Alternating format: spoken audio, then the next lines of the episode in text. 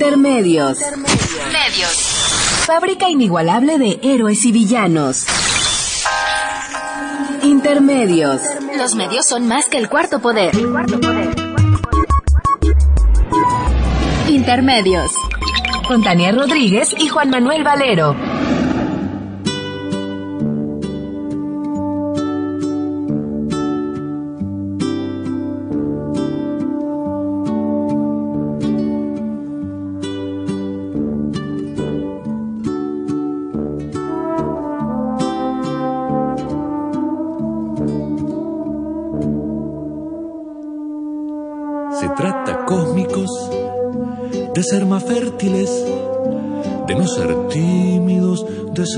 Trópicos, de ir a lo pálido, volverlo térmico, sentirse prójimo de lo más lúdico.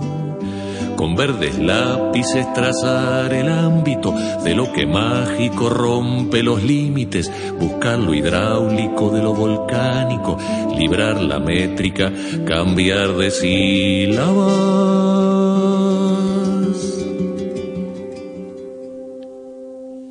Y con elásticas, formas anárquicas, tocar lo afónico que suene homérico, fundar metáforas, crear la hipótesis de que lo asmático se vuelva oxígeno, situar la brújula al sur paupérrimo, armar las síncopas contra los déspotas, cambiar la tónica por una séptima, tocar en triángulo, sones esféricos. Bienvenidos a Intermedios, hoy jueves 11 de junio del 2015. Los saludamos Tania Rodríguez. Y Juan Manuel Valero, hoy especialmente con el privilegio de poderlo hacer a través de los micrófonos de Radio UNAM. Contra lo frigido, luchando torrido, con armas múltiples llamando cálido, fondos oceánicos de lo más lubrico.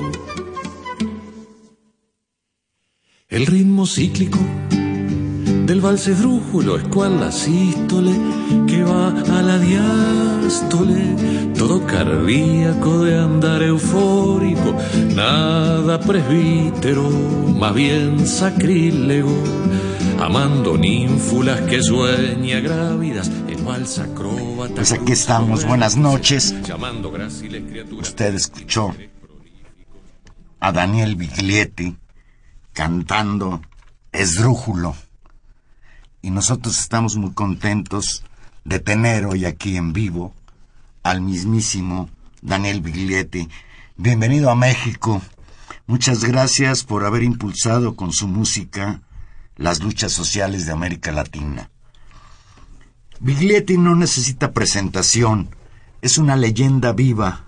Sin exagerar, podemos decir que usted es una contribución de Uruguay al enriquecimiento de la cultura universal. Muchas gracias por estar aquí. Bueno, muchas gracias por, por, esta introducción y esta recepción. Este, demasiado. Bueno, en fin, usted la dice. Pero eh, lo que uno ha hecho ha sido acercar un poquito de palabra y música a través de. Bueno, ya ahora, si hacemos cuenta, son más de medio siglo, eh, 55 años o más. Eh, acercar canciones eh, a, una audiencia que es cierto que se ha ido moviendo, se ha ido extendiendo, porque en el origen era la de la comarca nuestra, eh, Uruguay, eh, el Río de la Plata, mmm, lo que después a llamarse un poco el sur, el cono sur.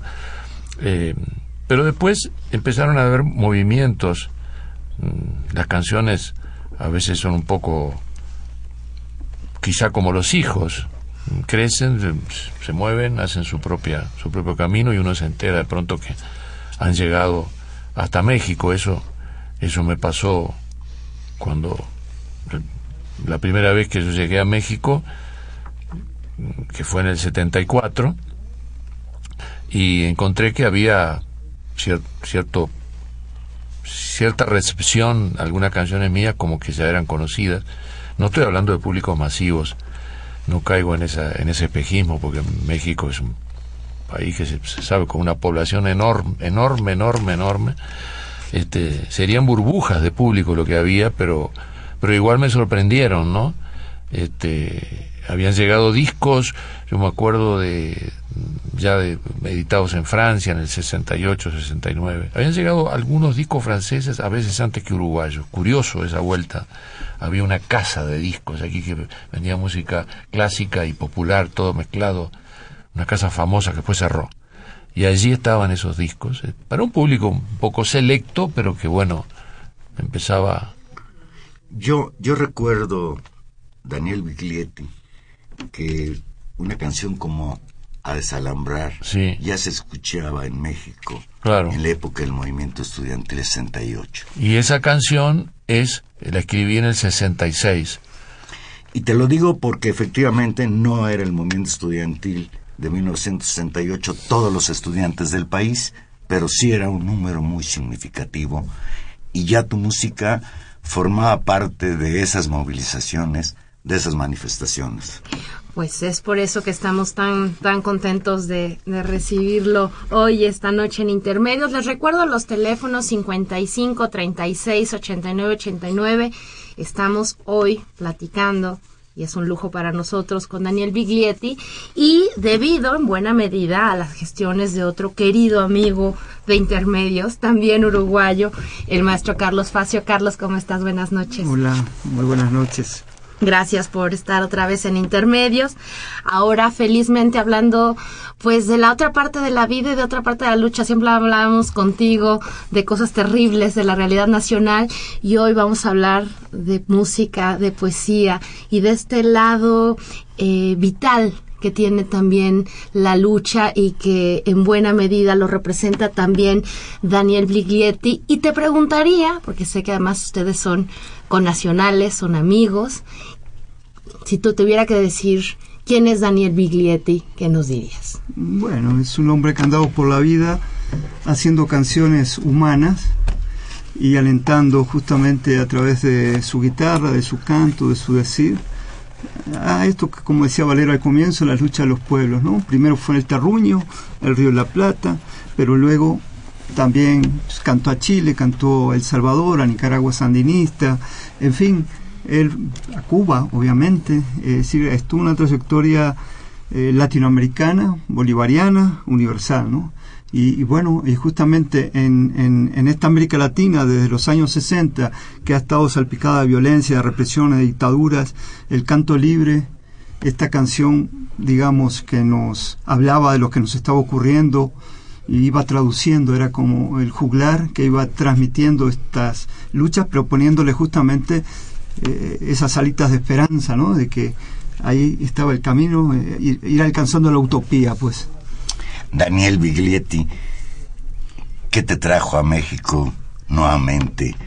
Visitar a tu paisano Carlos Facio, venir a intermedio. Aquí hay toda, una, una corriente de gente uruguaya, de gente mexicana, de gente chilena, argentina. se mezclan se mezclan diferentes aguas nacionales ¿no? con las de aquí mismo. Y siempre que uno llega, empiezan a, surgir esos ecos, esos, esos reencuentros. Y siempre a mí me, me trae el deseo de, de cantar, de, de, comunicarme.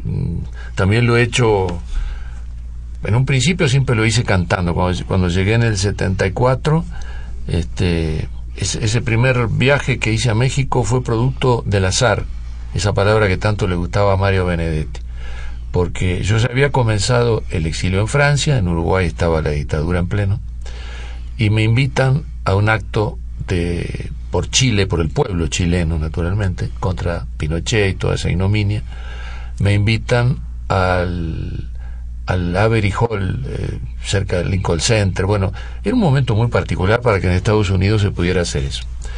Y entonces allí estaba Beatriz Allende, una de las hijas ya fallecida de, de Salvador Allende. Y bueno, y entonces en un momento ella me dice si, si quiero participar en una conferencia de prensa que se va a hacer en Washington, donde se va a hablar de Chile, pero a ella se le ocurría que de pronto yo podía hablar de Uruguay. Bueno, yo le dije lo que le diría hoy mismo, le diría, yo no soy un politólogo, pero ni, ni tengo demasiada experiencia en, un discurso sobre eso, pero si me piden que hable de la situación en Uruguay, bueno, vamos a hablar. Entonces fui a Washington y cuando terminó la conferencia de prensa, me dice Beatriz, siempre lo recuerdo con mucha emoción, me dice, Daniel, ¿podrías venir a México a ayudarnos a difundir la causa del pueblo chileno unas semanas? Creo que el tiempo que dudé fue este de ahora del silencio, ¿no? Y le dije sí. Y así fue que llegué a México. Y entonces, este, cuando llego me hablan de, en qué hotel me voy a quedar, en fin. Y también me dicen que hay músicos que están esperando, que algunos me conocen, en fin. Y que también había uno que se había ofrecido alojarme. Me di cuenta que ese era el camino mejor, ¿no? Por problemas de infraestructura, etcétera, ¿no? Y entonces, este, allí tomo contacto con amigos para siempre, que son uno de los motivos de que cada vez que vuelvo los reencuentro. Ahora estoy hablando de mexicanos, estrictamente. Entonces allí me encuentro con eh, los folcloristas y se, va se va a establecer una amistad muy qué lástima que no le avisé a Rubén para que escuchara esto. Con Rubén Ortiz arquitecto de origen uno de los fundadores de los folcloristas mi, mi gran amigo mi cuate mexicano digamos. Este por supuesto muchísimo cariño también y respeto por el trabajo de un René Villanueva. Que ya murió. También este, bueno, me va a tocar nombrar ahora otro que se nos fue, que es el Negro Ojeda, otro, otro carismático y... Muy, perdón que, que, te interrumpa, muy entrañable para mí el Negro Ojeda, pues fue de, de esas voces, non por, por desgracia para el público mexicano poco conocido, en México este tipo de cantautores no tenían acogida en los medios masivos de comunicación. Era difícil, ¿no? Era difícil. Bueno, todos los folcloristas, no, no quiero olvidar a ninguno, son muchos, se sucedieron, además eh, también cantoras, eh, instrumentistas. Bueno, y en, e, me ganaste de mano, no sé si lo tenías apuntado por algún lado, pero ¿qué pasa? Que mi relación con México durante la infancia había sido la de escuchar viejos discos que yo tenía de, cera, de esos rompibles, del trío Los Calaveras, tenía una tía abuela que le gustaba mucho Pedro Vargas, eh, bueno, etcétera. Abrevio un poquito ahí.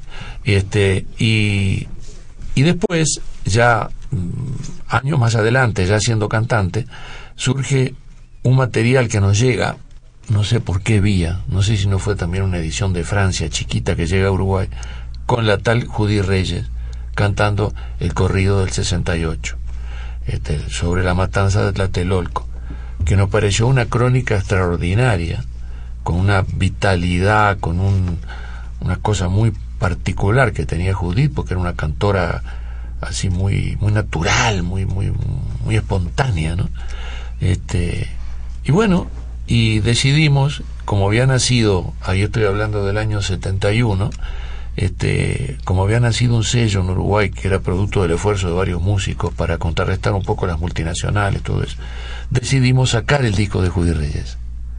Eso se sabe poco en México. Entonces en el 71 sale el disco de Judy Reyes, un disco pequeño era, no era un, long play como se decía en la época, era de esos de 33 revoluciones, pero este y allí cuando llego a México, una de mis inquietudes es conocer a Judy Reyes. Entonces, que además ella viajaba mucho, andaba haciendo campañas de difusión sobre la vida en México, bueno, las, luchas populares, sociales, andaba por Europa. Este, y en ese momento la, la conozco, una mujer muy sencilla, muy cálida. Eh, naturalmente le hice una entrevista que la he difundido mucho. Este, bueno, por el asunto de que también a mí me, me gusta hacer, eh, preguntar, averiguar qué pasa con los colegas, con los poetas, con los... Este, he, trabajado mucho en radio, también en televisión, etcétera. Bueno, y entonces este, conozco también a Judy en ese viaje y, y se empieza a abrir un abanico de contactos. Pero me estaba salteando el contacto original, anterior al disco de Judy Reyes, mi primer contacto directo con un músico uruguayo, eh, mexicano, fue en La Habana en 1967 con Oscar Chávez. En el 67 los cubanos armaron un festival con un nombre muy encerraba, encerraba mucho el género, se llamaba canción protesta. Como si tuviera traducido de protest song, porque en realidad tendría que haber sido canción de protesta. En fin, eso no importa. Lo que sí importa es que ese esfuerzo fue titánico, que reunió gente de América Latina, de Asia, de África, de Europa, decenas de intérpretes, cantautores, grupos. Y de México llegó concretamente eh, Oscar Chávez con su guitarrista, que en este momento se me escapa el nombre, muy buen guitarrista. Este, y allí hicimos relación, amistad, sin saber cuándo nos íbamos a volver a encontrar. Esto ocurrió después. Volvemos a tomar el hilo de la historia en el 74, en ese primer viaje en que yo entro cantando, apoyando a Chile, pero un poco con la amplitud que me daba Beatriz Allende y todo el grupo de aquí, de, de expresar también qué pasaba en Uruguay, donde el golpe de Estado había sido incluso anterior al de Chile, pero no estoy haciendo comparaciones, ¿no? porque son dimensiones muy distintas de todo lo que pasó, etcétera, pero había sido 27 de junio del 73, viniendo ya de una vieja historia de represión de varios años en Uruguay, ya, era una dictadura, de hecho.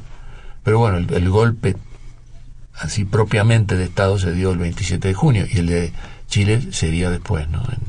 En, el fatídico 11 de septiembre. Bueno, y así entré aquí y así empecé a cantar y así cuando canté canciones como esa Alhambra sentí que había un conocimiento, que había una idea de alguna de mis canciones. Por supuesto, yo estoy eh, siempre marcado por ciertas canciones. Eh, nadie me va a mencionar o me va a introducir en un programa diciendo es el autor de Negrita Martina, por ejemplo. O, casi nadie me va a introducir diciendo él es el autor de la canción Al río Olimar.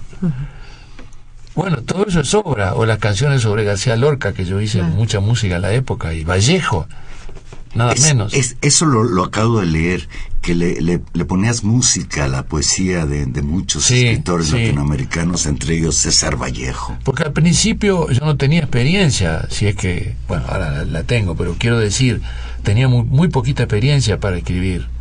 Eh, me gustaba escribir, me gustaba redactar desde estudiante, etcétera, pero para escribir coplas y letras de canciones me costaba.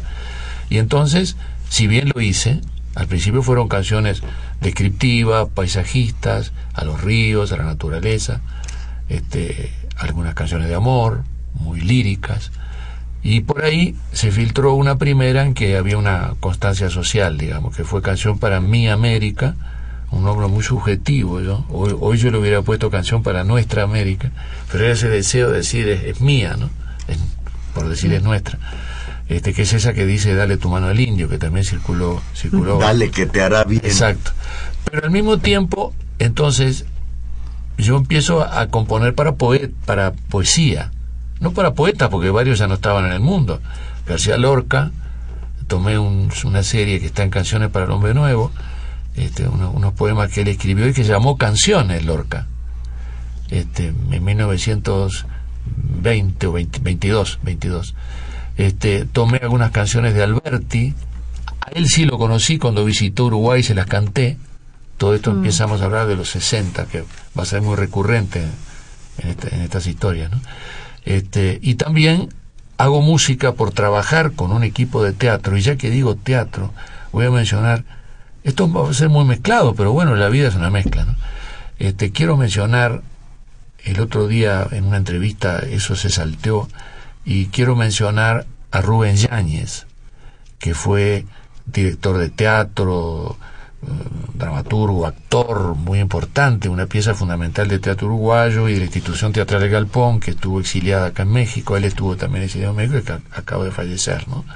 Acabamos de perder a Rubén Yáñez. Ya que nombro el teatro, lo nombro a él este, que mucho aportó, que mucho aportó y que yo tuve una, una cosa particular que también recuerdo con cariño y es que fui alumno de él como liceal de cursos de filosofía, porque Rubén Yáñez era profesor de filosofía en un liceo de un barrio que se llama Colón, donde yo asistía como estudiante de secundaria.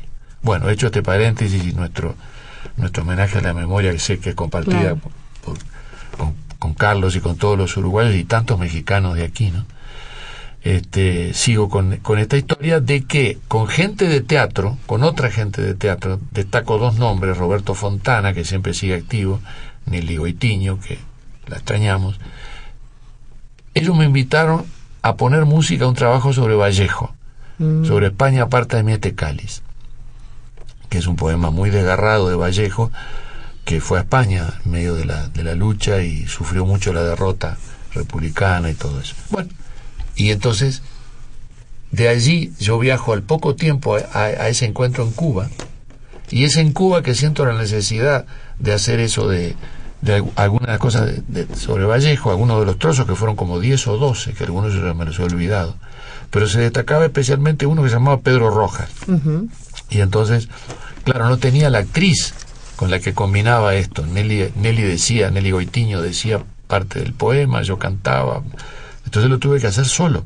Decir, cantar y introduje un corno, el instrumento de la orquesta sinfónica, solo, solista, una cosa un poco rara para la época.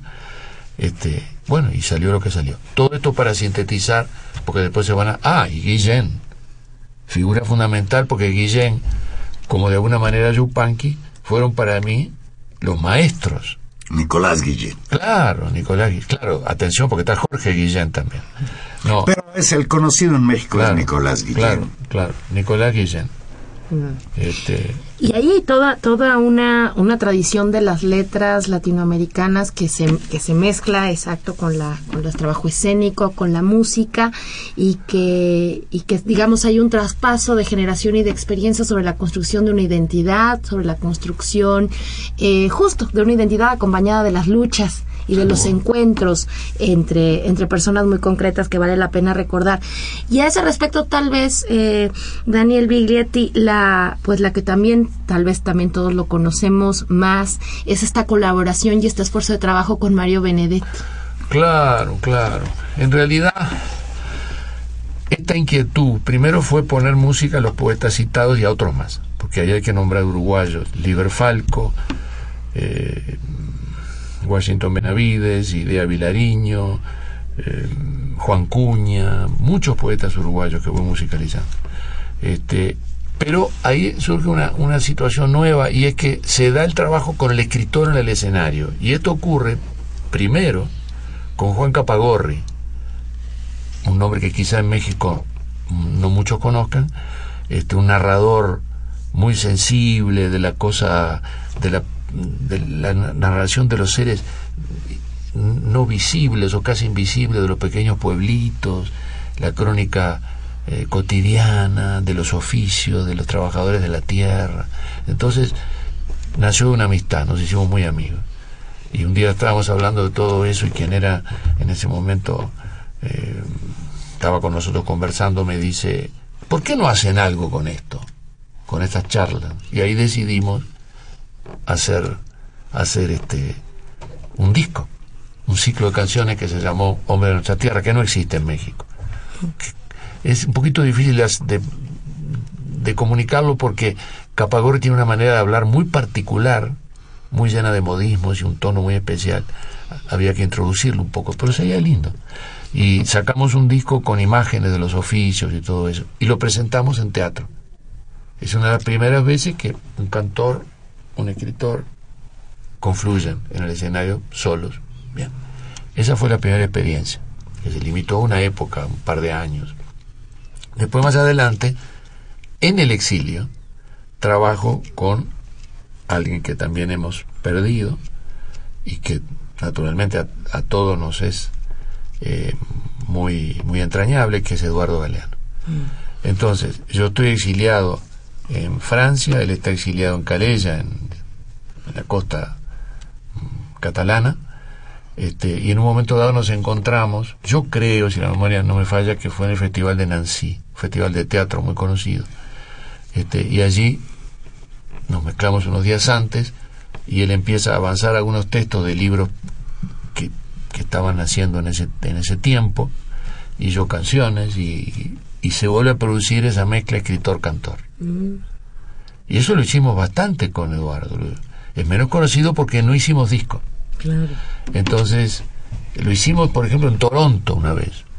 En Toronto, en Canadá, otras veces lo hicimos en, en Alemania, eh, bueno, etcétera, etcétera. Hasta que después viene la experiencia que tú me mencionabas que fue la más extendida, la más conocida, la más intensa, ¿no? Y que también incluyó en todos los casos amistad, ¿no? Con, Mario una larga amistad. Este, nos conocíamos de Uruguay, por supuesto. Y entonces, y compartimos con, con, con Carlos Facio horas acá y encuentros y numerosos. Carlos Facio, ¿cuándo nace la amistad entre Carlos Facio y Daniel Biglietti? Bueno, digamos que yo conocí a Daniel como estudiante y como militante, joven militante en Uruguay. Y yo estudiaba historia, porque sí estudié en la universidad. Y a veces llegaba un flaco melenudo con una guitarra y nos cantaba aquellas canciones que en algunos en algunas de esas canciones los jóvenes éramos los protagonistas y era ya el ascenso hacia la dictadura, ¿no? Estábamos todavía en la época de Pacheco Areco. Entonces yo, digamos, eh, como estudiante era parte de ese público en la Facultad de Humanidades o en los barrios o en... Y luego, bueno, en 1978, a partir de un, que él vino acá a México, a partir de ahí nos fuimos una vuelta a Guerrero, a Acapulco, a, con la Universidad de Guerrero, luego estuvimos en Tasco el Viejo, este, y bueno, y ya a partir de ahí se hizo más sistemática cada vez que sistemático venía a México, veíamos organizar eh, algunos eventos. Siempre, siempre conté con, con un apoyo muy, sobre, sobre ese evento al que viene ahora Daniel Biglietti para que sirva también de publicidad este evento. Bueno, aprovechando que venía aquí, se van a hacer cuatro presentaciones eh, el viernes, mañana viernes y el sábado a las nueve de la noche en la Fonda San Ángel, ahí en, en el sur de la ciudad, por la Plaza San Jacinto. Y este el otro fin de semana, el otro viernes y sábado, creo que 19 y 20, serían cuatro presentaciones, son, digamos, recital escenas. Eh, en, en, la fonda, ¿no? Entonces, bueno, este, aquí tengo aquí tengo la invitación, así que de una vez hasta les leo el, el, número de teléfono por si quieren reservar su lugar 55 50 17 21 y 55 50 19 42 12 13 y 19 y 20 de junio a las 9 de la noche si quieren escuchar Exacto. como estamos escuchando y platicando esta noche con Daniel Biglietti. O sea, mañana, empiezo mañana. mañana. empiezo mañana. Vamos a hacer una pequeña pausa y aquí regresamos. Recuerden que estamos en vivo. Si usted nos quiere llamar 5536 8989 o si nos está haciendo favor de escucharnos desde el interior de la República, no sé por qué le dicen el interior de la República, al 01800 50 52 688. Estamos aquí con Carlos Facio y Daniel Biglietti.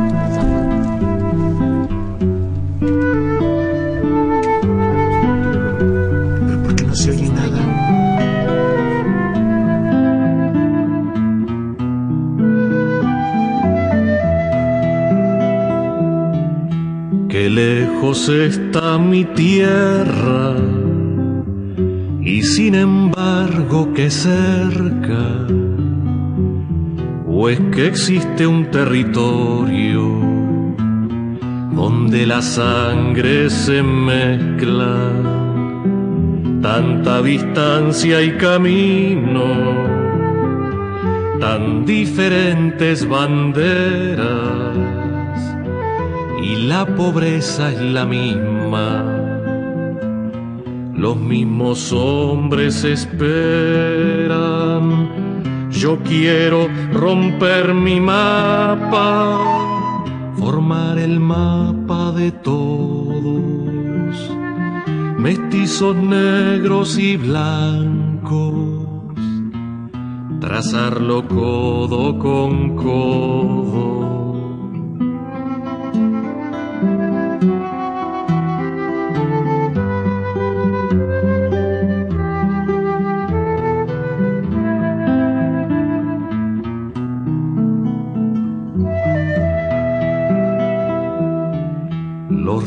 Son como venas de un cuerpo entero extendido y es el color de la tierra, la sangre de los caídos. No somos los extranjeros, los extranjeros son otros. No somos los extranjeros, los extranjeros son otros. Tengo la impresión, Daniel Biglietti, que, aunque suene horrible decirlo así, el encarcelamiento primero, el exilio después, te impacta en toda la extensión de la palabra, pero te proyecta en el mundo. Yo siempre he pensado que esta canción es así como eso, el exilio. Platícanos sobre ella. En realidad, esta canción, Milonga de Andar Lejos, la milonga, como ya saben muchos mexicanos, es un, género de, canción del sur. Eh, yo la escribo an, prácticamente antes del viaje a Cuba que mencionaba hoy. Este, esa imagen de los ríos como venas viene mucho del vuelo en el avión, de lo que mis primeros vuelos así. Este, y cuando intervengo en ese festival, después me, me quedo alguna semana más para grabar un disco que yo tenía ya proyectado y que se concreta que, que lo puedo hacer ahí en La Habana, en los ex estudios de, creo que era de la RCA Víctor, lo que había sido la RCA Víctor, que había pasado a llamarse, este, bueno, estudios cubanos, eh, ahí va.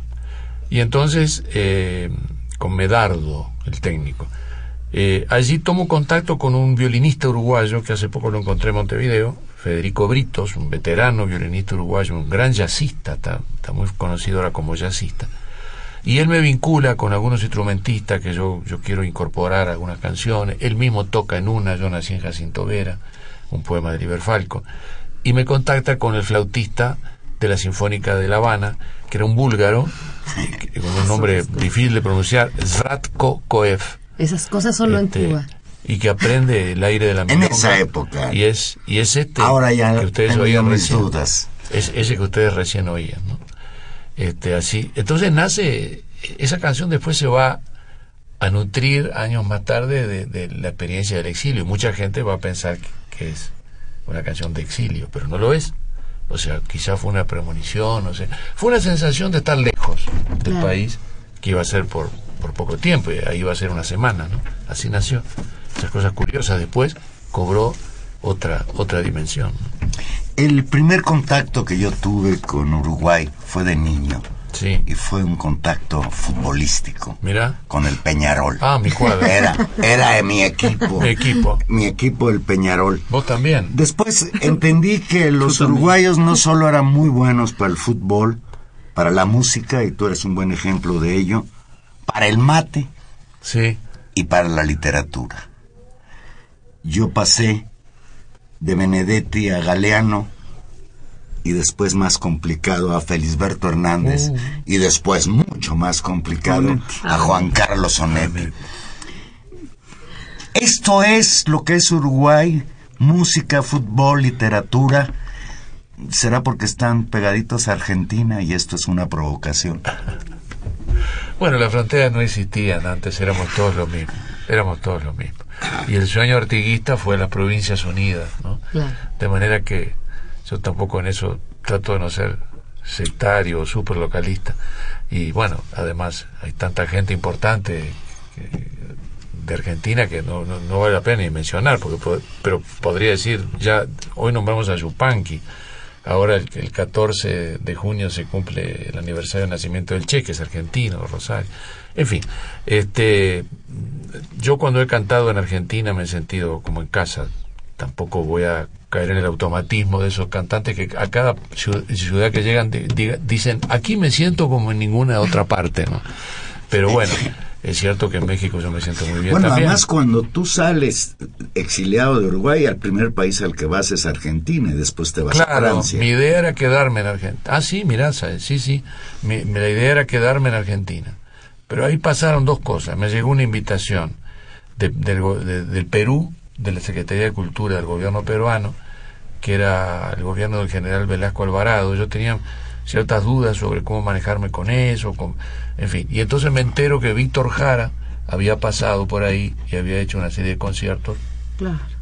que había podido comunicarse, que, que no lo habían, digamos, manipulado, que es uno de los riesgos. de, de, de desalambrar, Sí. Víctor Jara. Y de- Y, luego de repente por ahí hay gente que dice que sí es de Víctor Jara la Y composición. de Cruz de Luz, la, la canción sobre Camilo Torres, el sacerdote colombiano, que también me escribió una carta a Víctor, este, una vez pidiéndome, fíjate que no, no es necesario pedir autorización, pero él tuvo la delicadeza de escribir una carta y así fue que las que las grabó. Me entero que él pasa por Perú y entonces yo me decido ir a Perú.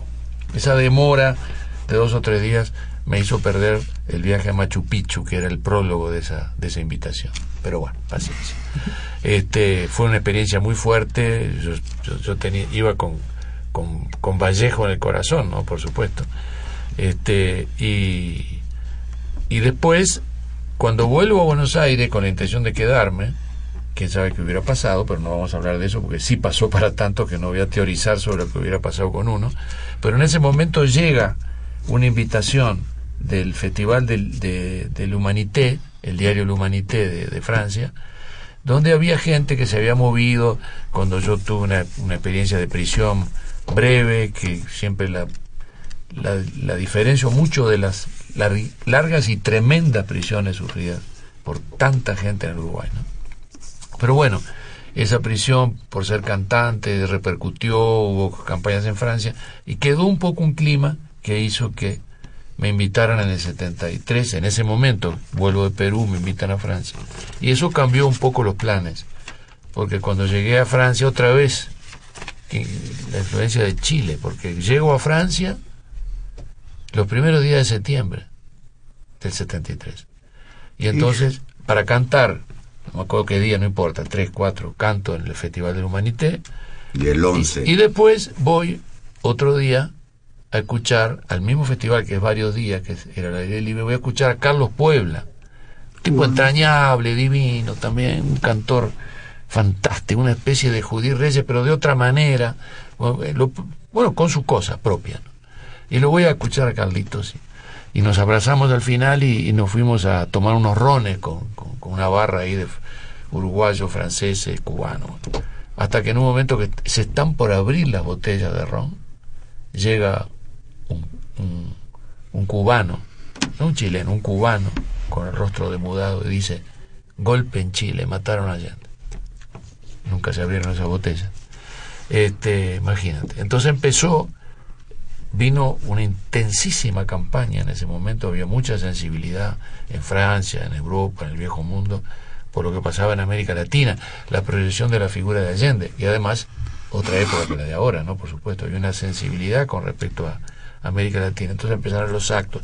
Se llegó a hacer hasta un festival en la sala Playel, que era una, una sala vinculada siempre a la música clásica. Nadie imaginaba que podía haber ahí música popular. Bueno, también se hizo ahí en la Mutualité, teatros, y empezó un trabajo muy intenso, a la vez que yo como uruguayo siempre introducía algo de lo que pasaba en Uruguay. Y también había un comité de defensa de los presos políticos eh, en París eh, y en otras partes y, y empezó todo un movimiento que me fue reteniendo después salté a Venezuela canté en Venezuela volví a Francia y se fue deteriorando el proceso en Argentina hasta que en un momento dado no tenía sentido volver a Argentina ya, ya la cosa estaba muy muy muy mal ¿no? y es así que bueno que empieza el exilio en Francia que fue un exilio muy móvil porque sí, yo habré pasado la mitad de la vida en Francia, pero después dando vueltas aquí y allá, entre otras México. Claro. Yo llego a México, ya se lo conté, desde Francia y, y a otros lados también. Un, un momento muy, muy, muy dramático, pero también muy lleno de solidaridades, de redes, de una potencia histórica, una generación realmente notable, heroica en, muchos sentidos. Y, y hace un momento decía, eh, bueno, ahora es distinto. Uno, uno imagina ese momento de, de, la construcción de América Latina, de lo que significó para el mundo, de todas las promesas que van desde este arco que se abre desde la Revolución Cubana, efectivamente hasta, hasta ese septiembre horrible del 73, ¿no? Eh, y toda la producción cultural que la acompañó, de la que usted eh, breva, ¿no? Eh, de ese momento que a veces digamos de valorar y que tal vez muchas jóvenes generaciones no terminan de entender o no terminamos de, de, de, de, apreciar la enorme eso, la enorme producción, la enorme fuerza que se construyó en ese momento. Yo me preguntaría qué, qué hay de eso, qué queda de eso en, en experiencias, en, en cultura, ¿no? En redes, qué queda. Y por otro lado, qué ¿Qué, no, ¿Qué pasa? ¿Qué cambia? ¿Qué siente distinto de, de, de, la nueva situación? Y es un tejido, porque son una cantidad de hilos que se cruzan, hilos que fueron muy fuertes en un momento, con otros nuevos, con situaciones de cambios sociales históricos enormes, porque cómo generalizar todo lo que pasó, ¿no? Lo que podía pasar eh, en Chile, ya mencionado, lo que podía seguir pasando con el surgimiento de más adelante de otras experiencias como la de eh, por ejemplo la de Venezuela más acá la propia lucha sandinista el sandinismo que ya lo mencionamos hoy siempre me remito a los inicios del sandinismo ¿no? que es con lo que yo tuve realmente un trabajo ahí intenso y es muy difícil responder yo lo vivo de manera natural, yo sigo cantando y sigo encontrando eh, audiencia que, que de repente incluso a veces son sorprendentes, como me pasaba en la propia Nicaragua, estar recorriendo una vez sindicatos campesinos, esto debe haber sido el año 82 por ahí, este, en un jeep, y, de repente llegábamos a un gran festival campesino y yo subía y decían acá viene Biglietti y el público, público, todos los que estaban allí, sí, público, pero la gente de la región, de la zona, no tenía la menor idea, podía pensar que yo iba a empezar a cantar en italiano, Biglietti. Este, y entonces cuando cantaba Desalambrar, la coreaban. Y ahí se producía el clic, ¿no? De cómo a veces no se sabe.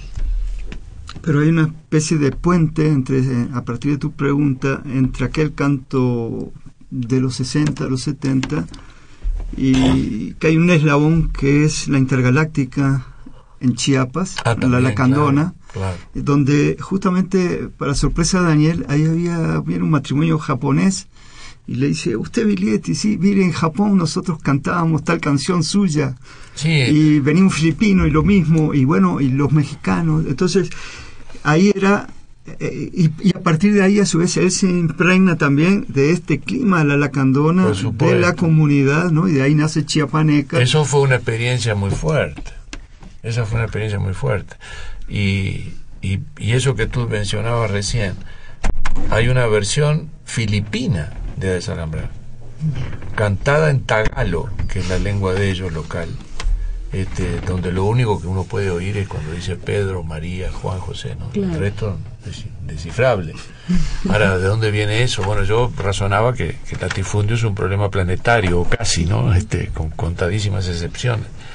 Pero eh, yo no sé, no, no, no puedo razonar demasiado porque todo, todo está cambiando y sin embargo hay una continuidad también.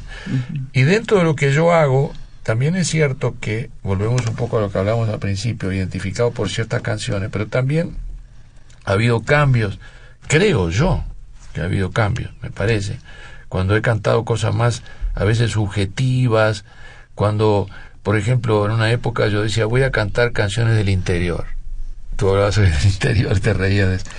Pero en ese sentido, ¿no? y, yo aclaraba, pero no son del campo, son canciones del interior de nosotros mismos pero no, como, no como una cosa individualista, ni egocéntrica, ni, ni, ni, ni- mística, nada, nada de eso, sino como un recorrido también de las contradicciones de cada uno, de lo que tenemos adentro, claroscuros, luchas, eh, somos, somos, somos, tenemos adentro también un país que tiene aduana, que tiene precipicio, que tiene hermosura, que tiene traiciones, que tiene de todo. Y cómo hay que llevar eso, ¿no? Y que tiene el amor y la pasión y bueno, cómo, cómo todo eso está dentro, entonces también había que cantarlo. Y yo intenté hacerlo en algunas canciones. Yo mañana voy a mezclar un poquito, a veces voy a lanzar alguna de esas, aunque son canciones que se salen de, de, lo, de lo esperable, ¿no? Pero bueno. Dice, dice Cristina Aguier que te felicita por tímpano, que lo escucha por el 870 en amplitud modulada de Radio Nacional de Argentina. Ah, sí, cómo no. Es un programa que tú realizas desde hace muchísimos años. Sí. Platícanos dos minutos de tímpano. Dos minutos, a ver. Tímpano. Este, voy, a, voy a hablar de una experiencia que hice en México con, con un programa. ¿Puedo nombrar un- una radio de la competencia? Claro, hombre. Que hice en Radio Educación. Este, hace muchos años, no me pregunten cuántos. Hace- hice dos ciclos en Radio Educación. Y le puse de nombre, no se llamaba tímpano, se llamaba aquí uno por radio. ¿Por qué? Porque yo utilizaba en la característica una obra de Silvestre Revueltas, hermosísima, que se llama Ocho por radio. Entonces el programa se llamaba Uno por radio. Este, así hice un largo ciclo en Radio Educación. Después cuando no se pudo continuar, fin, viaje va, viaje viene, el ciclo terminó. También hice un ciclo en una radio del IM- IMER, ¿no? Instituto Instituto Mexicano de la Radio. está, sí, una, el- una radio ciudadana, radio de los ciudadanos. Entonces, allí sí se pasó a llamar tímpano. Este, que es el nombre que en definitiva le ha quedado al programa, le ha quedado tímpano. Si lo volviera a hacer en, en México, tendría la tentación otra vez del uno por radio, pero creo que eso ya cumplió su, su ciclo. Y tengo ganas de hacerlo, tengo muchas ganas de hacer radio en México de nuevo. Eso está muy Va- bien. Vamos a dejar un poco la música, porque ya está terminando el programa. ¿Ya termina? Ya casi, es terrible. parafraseando Daniel Biglietti a Eduardo Galeano, cicatrizaron las heridas de las venas abiertas de América Latina. Uruguay le ha ido bien en los últimos años, a México no tanto. ¿Qué ha pasado? ¿Vamos hacia adelante o vamos para atrás como continente, como América Latina? Bueno, yo creo que como en algunas danzas populares nuestras en que se dan pasos y a veces se bifurcan los pasos, aparentemente se va hacia atrás, pero para tomar impulso, son movimientos múltiples. Yo no diría que se va necesariamente para atrás, porque además América Latina son una cantidad de ritmos históricos. Eh, hay cosas que más o menos se pueden englobar en una generalización, pero es difícil la diferencia que hay entre los procesos. Es cierto, como tú dices, que en Uruguay estamos entrando a un tercer gobierno progresista y eso es una cosa positiva, porque de ninguna manera podemos comparar los gobiernos progresistas con los gobiernos conservadores que hubieron en el pasado uruguayo. Yo remitiéndome a mi país, ¿no? Bueno, yo aquí ya conozco a varios que piden irse a vivir a Uruguay. Bueno, tampoco que no se idealicen tanto. Yo, yo creo que hay problemas que están pendientes, los problemas de los derechos humanos, el, el problema de cómo eh, luchar contra la impunidad, cómo lograr una justicia verdadera con lo que está pasando, eso es, es, es innegable, ¿no? Pero, pero de todas maneras hay un impulso diferente, hay, ciertos sectores de la sociedad que han tenido cambios, hay procesos que han sido positivos, pero hay muchísimo más para hacer y yo creo que eh, en el aspecto de los derechos humanos, que a mí me parece un eje ético un poco de todo proceso, este, esto es esto es muy importante, ¿no? Realmente muy importante. Y bueno, en América Latina, una cantidad de países, cuando uno dice la palabra impunidad, cuando uno habla de derechos humanos, hay un eco natural, como lo hay en México, como lo hay en todas partes, ¿no? Es muy importante que, que eso resuene, ¿no? Este, pero bueno, han sido épocas de también de, esa danza que yo nunca se me había ocurrido esa imagen, pero ese, ese paso adelante, un paso izquierdo, de repente un tirón hacia el centro y la danza después parece que va para atrás, pero hay que empujar. Y lo que empujan son los comités de familiares de detenidos desaparecidos en Uruguay. Hacen un trabajo extraordinario, este, con una persistencia, con una lealtad a los principios que supera la de, la, la de los mecanismos gubernamentales. Yo creo que son realmente el eje de todo esto y, y, lo seguirán siendo, ¿no? Y acompañan en ese proceso los poetas y la música. Claro, y saludo de paso en México, tengo todo el derecho de hacerlo, este, a Rosario Ibarra, como símbolo de, de búsquedas en este país, de cosas tan trágicas de tanto tiempo, ¿no? Este, saludo, eh, hice un programa, porque también hago programas en televisión. Esto, si me permiten, quiero comentar que hago un programa en TV UNAM, que se llama Párpado Muy bien. y que ya he hecho dos ciclos de programas. Este, se llama Párpado y el subtítulo es Yo pregunto a los presentes, jugando con la idea de desalambrar, pero porque ahí pregunto, hago, hago eh, entrevistas. Esos programas están pasándose hace años ya. Este, y, y uno está dedicado a Rosario Ibarra, otro está dedicado a Oscar Chávez, otro está dedicado a Eugenia León, otro está dedicado a en tímpano innumerables programas sobre Juan Gelman que, claro. que- Muy con quien querido, también muy con, querido con en quien este también con quien también canté una vez en París en un acto por eh, de apoyo a la lucha en el Salva- del pueblo salvadoreño. En esa información que nos hizo favor de, de- de mandarnos Carlos Facio, escuché que también tuviste relación con Chabela Vargas. Llegaste a trabajar con Chabela No llegué nunca a trabajar. Un día tuve la enorme sorpresa de que había grabado Cruz de Luz, mi canción sobre Camilo Torres, que creo que ella la pone Camilo Torres o no pone Cruz de Luz. Este, pero sí le fui a dar un abrazo cuando fue a cantar a, a Uruguay y la verdad es que, que a mí que me cuesta, quizá más años, me cuesta más emocionarme con lo que oigo, me, me cuesta que me agarre algo de lo que oigo. La Chabela Vargas me sacudió adentro, me movió el, azot- el esqueleto. ¿eh? Muy bien. Este, Bueno, como se nos va acabando y aquí nos, nos llegan unas llamadas en la que la primera que atiendo para que no se nos vaya a acabar es que por favor repitamos las fechas y el lugar de la presentación. Entonces lo repito, es el 12 y 13, o sea, mañana, viernes y sábado 12 y 13 y luego otra vez 19 y 20 de junio en la Fonda San Ángel, ahí en la Plaza San Jacinto y bueno, pues puede eh, conseguir ahí con, con la Fonda San Ángel y le doy el teléfono 55 50 17 21 y 55 50 19 42 es a las 21 horas. a las 9 de la noche. Tú me dijiste exagerado cuando te presenté. Dice Claudia López que nos llama de Benito Juárez, aquí donde estamos. El programa de hoy está sublime. Muchas gracias por traer invitados como el señor Biglietti y el maestro Facio. No los trajimos, vinieron solos. Nos, nos hicieron los honores. Muchas gracias. Gracias a ustedes, muchas gracias. Algo que no te preguntamos, Daniel Biglietti, que tú quieras agregar en este, en este programa. Algo que quiera agregar. Mm.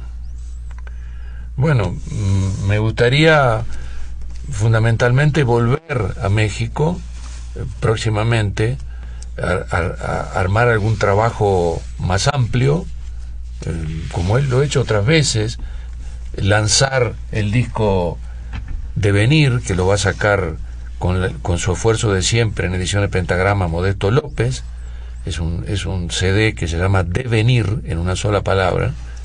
Este, esto está por salir, pero me, me- me gustaría poder venir a apoyar la salida. Y hay un ciclo nuevo eh, pronto que está, está disponible de, de, de TV UNAM con, con programas de párpado, que también sería bueno venir a apoyarlo y, a- y hacerlo y hacerlo conocer.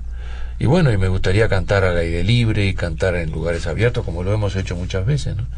este, espero, espero volver y espero, eh, bueno, vol- volver a un México que de alguna manera logre dar pasos en esa danza, en esa danza que logre dar pasos de, Porque ahora justicia, dando van- que- pasos en una danza macabra. que logre dar paso de justicia, que logre dar paso de en, en todo este trabajo continental contra la impunidad que nos une a tantos, ¿no? Carlos Facio, muchas gracias. Muchas No, gracias por todo con, con, con intermedios y hoy por haber traído a Daniel Biglietti. Y por supuesto, y por supuesto que nos conmovió profundamente todo lo que ocurrió en Ayotzinapa, fue un sacudón tremendo en el mundo, ¿no? Es una cosa tremenda. Y sobre todo que tú conoces bien esa región de Guerrero. Bueno, no bien, pero algunas veces canté por ahí. Sí. Muy bien, pues nos vamos. Ya nos vamos y nos vamos muy contentos. Estuvimos hoy con ustedes en los controles técnicos don Humberto Sánchez Castrejón. Gracias Humberto. En la producción Gilberto Díaz Fernández y en los micrófonos Tania Rodríguez, muchas gracias. Qué gusto haber conversado esta noche. Nos escuchamos el próximo jueves en Intermedios. Buenas noches. que esta tierra es de nosotros y no del que tenga más.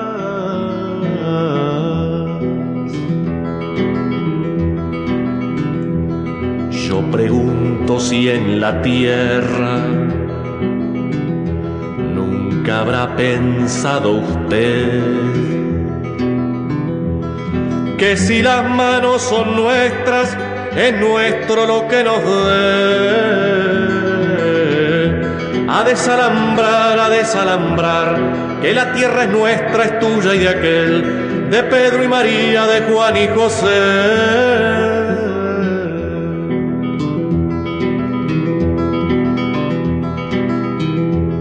Si molesto con mi canto, alguno que ande por ahí. Le aseguro que es un gringo o un dueño del Uruguay. A desalambrar, a desalambrar, que la tierra es nuestra, es tuya y de aquel, de Pedro y María, de Juan y José.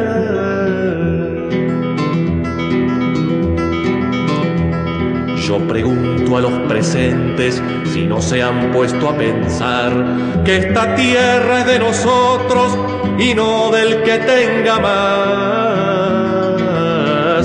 A desalambrar, a desalambrar, que la tierra es nuestra, es tuya y de aquel, de Pedro y María, de Juan y José.